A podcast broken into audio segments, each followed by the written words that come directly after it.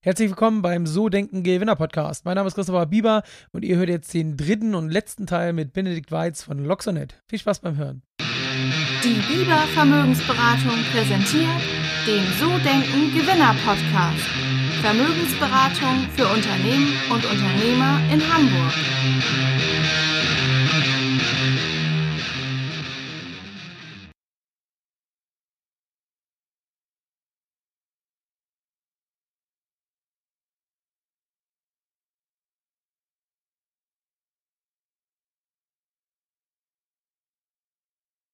Wie findest du auch neue Leute? Es ist ja, glaube ich, auch in dem Bereich wahnsinnig schwer, gute Mitarbeiter zu finden. Und wenn man sie dann hat, sie auch zu behalten. Das ist so das, was ich von unseren Kunden in Masse sehe, ist eigentlich so das größte Problem bei den meisten Unternehmen heutzutage.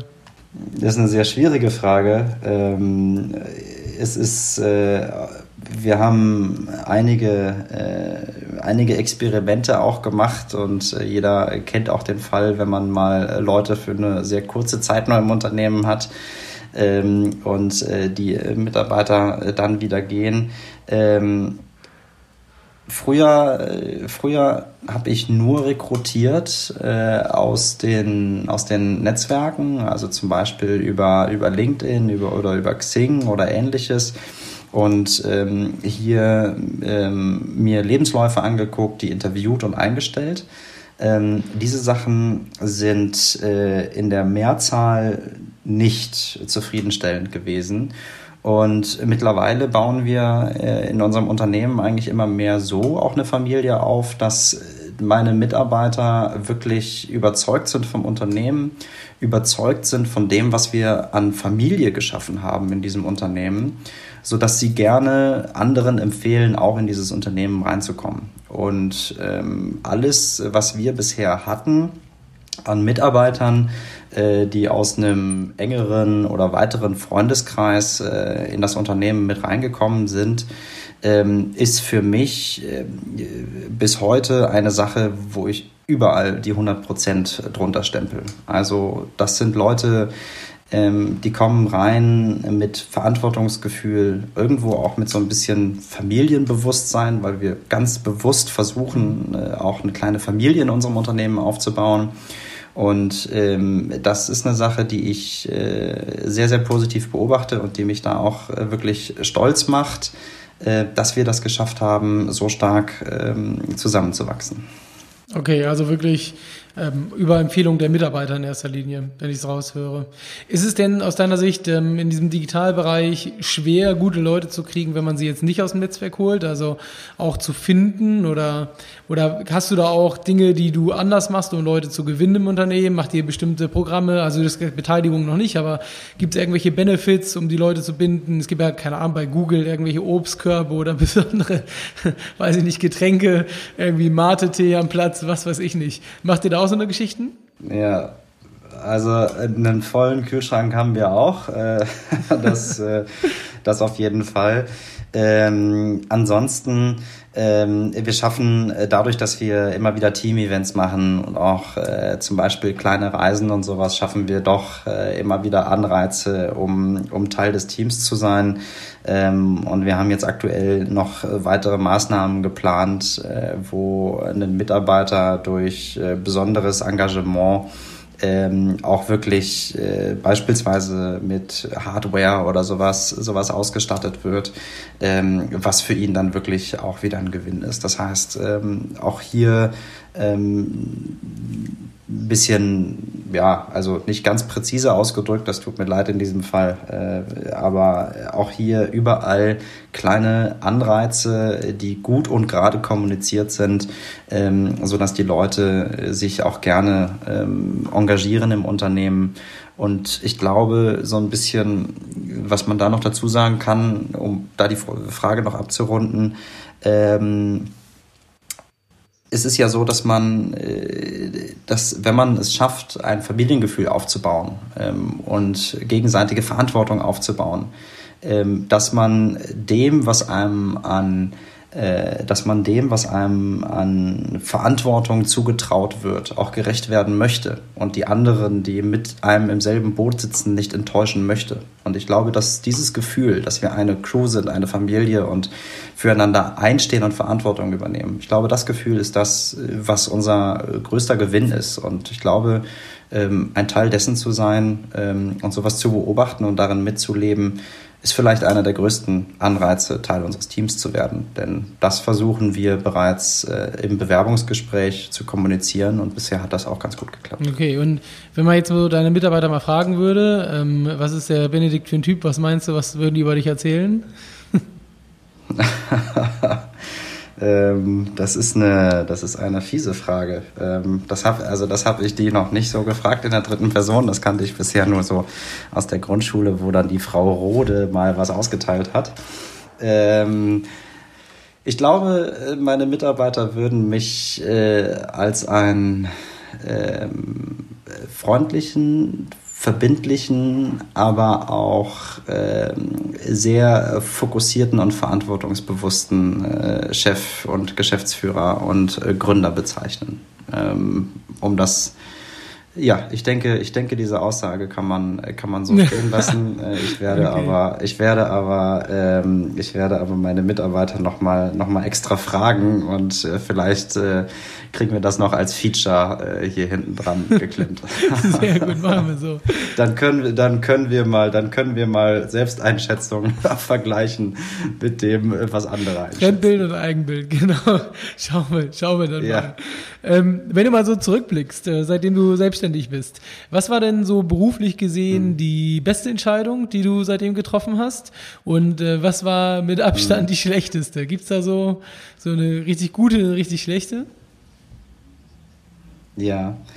Ähm, also ich glaube, die, die beste Entscheidung war, früh selbstständig zu werden. Denn ich habe ähm, in frühen Zeiten immer wieder so kleine Mini-Projekte und so kleine Mini-Firmen gemacht, ähm, die die auch teilweise echt in die Hose gegangen sind, äh, wo ich auch äh, manchmal wirklich äh, nur meinen Kopf durchgesetzt habe und nicht mal die nicht mal eine ja in die Adlerperspektive gegangen bin und mir das Ganze mal von oben angeguckt habe. Und äh, die beste Entscheidung war es, früh selbstständig zu werden und viele Fehler machen zu dürfen, ähm, die nicht meine Existenz kosten und gefährden. Ähm, was ist meine schlechteste Entscheidung gewesen?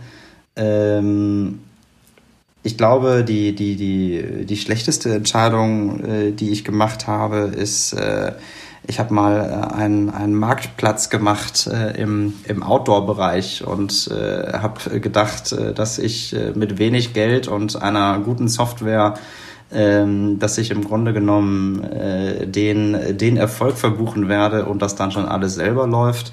Ähm, da habe ich dann schnell festgestellt, dass das nicht der Fall ist, sondern äh, man kann, glaube ich, noch so gut, noch so sehr das gute Produkt haben äh, wenn man da nicht den richtigen äh, Vertrieb äh, hinterschnallt oder die richtige kritische Masse überwunden hat und beides davon ist kapitalintensiv, ähm, dann, äh, dann ist das äh, leider nicht so erfolgführend. Und ich glaube, insoweit äh, war es, ja, meine, meine, meine Fehlentscheidung war es gewesen zu denken, ähm, in einem Projekt, dass ich nur mit einem guten Produkt äh, schon den Markt erobern würde. Das ist aber ein Trugschluss. Okay, also du meinst, es ist ja auch so, wenn dich keiner kennt, kann dich keiner kaufen im Prinzip, was dahinter steckt so ein Stück weit, ne? Ja, ähm, auf jeden Fall. Auf der einen Seite das, aber ich glaube, ähm, wenn man jetzt, wenn wir jetzt mal so ein bisschen tiefer reingehen ins, ins, in, in, in die Business-Seite nochmal, dann äh, ist ja ein Marktplatz steht ja im Grunde genommen immer vor dem Henne-Ei-Problem. Ja? Also äh, hast du nicht genug Angebot, bist du nichts wert und äh, der, der, der Konsument äh, findet das nicht interessant. Ähm, und äh, andersrum hast du zu viel Angebot, aber keine Leute, die es abnehmen, sind diejenigen, die die Zeit auffinden, etwas anzubieten, ähm, enttäuscht, weil die Ware nicht abgenommen wird. Deswegen ähm, muss ich an der Stelle sagen und das auch wieder an die äh, joggenden Leute, äh, wenn ihr jetzt nach der Länge übrigens immer noch joggt, dann seid ihr wirklich fit. Äh, und an, an die Leute, die, die im Auto sitzen, äh, all jene von euch, die erfolgreich Marktplätze betreiben, äh, da wirklich meinen ganz großen Respekt zu, denn äh, Marktplätze ist wirklich ein ganz, äh, eine ganz, ganz große Herausforderung und das schaffen nicht viele und wer das erfolgreich macht, ähm, der, der, der verdient wirklich allergrößten Respekt. Cool. Ich würde nochmal gerne so auf Loxonet äh, kurz zurückkommen. Wenn du mal so überlegst, ähm, was waren so Dinge im Unternehmen, wo du Geld investiert hast und wo der größte Return kam? Also wenn du jetzt mal so unternehmerisch schaust, was sind so Bereiche, wo du sagst, hey, da hat sich das Invest dicke gelohnt und da ist der Return wieder zurückgekommen und das war eine gute Entscheidung, das so zu machen? Mm, da muss ich mal überlegen. Ähm ich glaube, ähm, was sich immer gelohnt hat als Invest, ist dem Kunden zuzuhören. Das ist jetzt vielleicht nicht, ähm, das ist jetzt vielleicht nicht, äh, ich investiere Summe X und erhalte in Return Summe Y. Ähm, das ist vielleicht ein bisschen, es geht vielleicht ein bisschen tiefer. Ähm, aber ähm, wenn, das habe ich ein paar Mal gemerkt, wenn ich äh, auf Kunden zugegangen bin, die das nutzen und mir deren, deren Wünsche und Verbesserungssachen angehört habe, dann hat wirklich diese wenige Zeit, die ich investiert habe, meinen Kunden zuzuhören, den größten Mehrwert für das Unternehmen gebracht. Und äh, ich glaube, wenn man von Invest und Return spricht, ähm, dann ist das das, was ich in jedem Fall an die vorderste Stelle stellen möchte. Okay, also Kundenbedürfnisse in erster Linie befriedigen. Und ähm, gibt es so marketingtechnisch Sachen, wo du sagst, das hat sich auf jeden Fall deutlich gelohnt für uns? Ähm, ja, was sich auf der einen Seite gelohnt hat, ist, wir haben als die, äh, als äh, die Bewegung mit Friday for Future aufgekommen ist, ähm, haben wir eine Aktion gemacht, die gar nicht lang war, sondern äh, nur kurz war, äh, wo wir allen Friday for Future, äh, die wollten, also die sind ja eingeteilt in Ortsgruppen, unser System zur Organisation ähm, kostenfrei zur Verfügung gestellt haben. Und ähm, das hat äh, sehr, sehr schnell funktioniert und äh, da gab es einen großen Anklang, weil wir damit äh, eine Zielgruppe angesprochen haben, die äh, entschlossen ist, jetzt zu handeln und die entschlossen ist, etwas zu tun und etwas zu bewegen. Und äh, auf der einen Seite von dem, was wirklich schnell auch zu einem guten Ergebnis geführt hat, äh, hat es mir auf der anderen Seite Spaß gemacht, äh, anders als wenn man jetzt auch mal mit Verbänden, ich darf jetzt auch keine Verbände nennen, äh, die da besonders zäh sind, äh, aber wenn man mal, wenn man mal auch mit, mit Leuten äh, in Berührung ist, äh, die unheimlich, äh, unheimlich entschlossen sind und etwas bewegen möchten und, und, und, und etwas gleich nutzen möchten. Und das äh, fand ich eine sehr schöne Erfahrung. Okay. Ähm ja, dann bin ich, wir haben 55 Minuten jetzt schon miteinander gesprochen. Ähm, erstmal möchte ich mich bei dir bedanken für die Zeit, die du dir genommen hast. Und ähm, vielleicht nochmal so abschließend die Frage, ähm, jetzt bist du ja schon seitdem du 18 bist selbstständig, also auch nicht mehr ganz so jung. Was würdest du denn Menschen empfehlen, die das Ganze vorhaben? Würdest du denen sagen, hey, mach das auf jeden Fall oder wartet lieber noch ein bisschen, studiert erstmal in Ruhe? Wie wäre da deine Empfehlung? Ähm, ich würde äh, vorschlagen, erstmal äh, eine Ausbildung zu machen, wie auch immer geartet. Ähm, ob man äh, jetzt einen Ausbildungsberuf macht oder ein Studium macht oder was auch immer. Und die Zeit währenddessen, äh, die man frei hat, intensiv dazu nutzen, Praktika zu machen in irgendwelchen Startups und in irgendwelchen anderen Unternehmen, um wirklich reinzufühlen und zu sehen, wie das Ganze funktioniert und äh, was dahinter steckt und wie eigentlich weiches Rädchen ineinander greift. Und äh, wenn man dann festgestellt hat, dass man wirklich gerne Unternehmer sein möchte, dass man jetzt also nicht einfach nur ähm, jetzt beispielsweise Analytics optimiert oder, oder, oder Marketingkampagnen macht, sondern wenn man das, wenn man das Bestreben hat, das Große und Ganze zu lenken und zu koordinieren ähm, dass man dann äh, den Schritt macht und die ersten Projekte versucht. Und ein erstes Projekt muss ja jetzt auch nicht unbedingt heißen, dass ich, äh, dass ich gleich eine, eine Firma als GmbH gründe und die mit Venture Capital vollblase und dann mal gucken, ob der Markt das überhaupt will. Ähm, sondern ein Projekt kann auch klein anfangen. Und äh, sei es mit dem äh, Verticken äh, von Internet äh, auf einem Flur äh, gegen, gegen 2,50 Euro oder Zigaretten ähm, oder äh, sei, es, sei es zum Beispiel, weiß ich nicht, Zusammenstellen von irgendwelchen Sachen und, und Compilations. Ähm, das heißt, im Grunde genommen, äh, die Möglichkeiten, etwas zu machen, sind unheimlich vielfältig. Und äh, mhm. da würde ich immer mal klein anfangen, gucken, funktioniert das überhaupt? Ist der Bedarf da? Ein, zwei kleine Sachen machen und verkaufen. Und wenn man dann merkt, Mensch, äh, die Kunden finden einen gut, der Markt reagiert auf einen, ähm, dann äh, kann man auch sagen, super, äh, jetzt gehe ich den größeren Schritt. Und jeder, der den ersten Schritt erfolgreich gemacht hat, ähm, dem kann ich jetzt eigentlich einen Stempel drunter setzen, dass auch der zweite Schritt erfolgreich sein wird. Wenn nicht beim ersten Mal, dann vielleicht beim fünften Mal. Aber wenn man das wirklich will, dann kriegt man das unter ganz großer Garantie hin. Sehr gut. Vielen, vielen Dank für das Interview, Benedikt. Ja, ich danke dir ganz herzlich ähm, und äh, möchte ganz gerne auch nochmal äh, abschließend auf das äh, kommen, was ich glaube ich ungefähr bei Minute 20 sagte. Ähm, wir befinden uns in wirklich außergewöhnlichen Zeiten. Ähm, die Zeiten zeigen uns viel, ähm, auch was Familie bedeutet, was wirklich äh, Sicherheit und Gesundheit bedeutet.